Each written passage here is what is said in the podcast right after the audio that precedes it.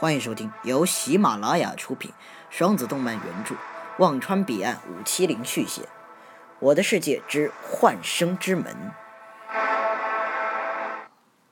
第十八章：一位魔镜灵师。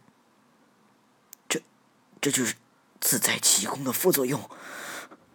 星宇面色微沉。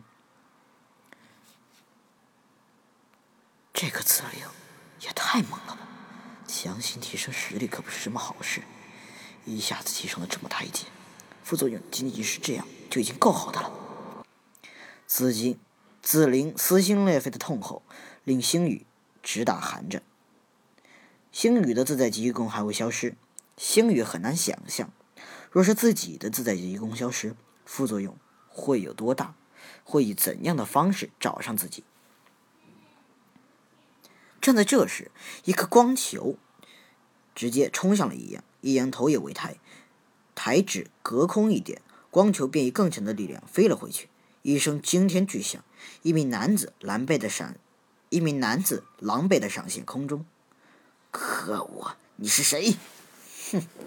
你不需要知道我是谁，找死！男子一个前冲，一拳直轰易阳。星宇见状，一声怒吼。抬拳直接对上男子，一圈圈拳压以二为中心向四周扩散开去。易阳笑着点了点头，星宇收回拳头，汇聚灵力，凝聚一把把种子扔向男子。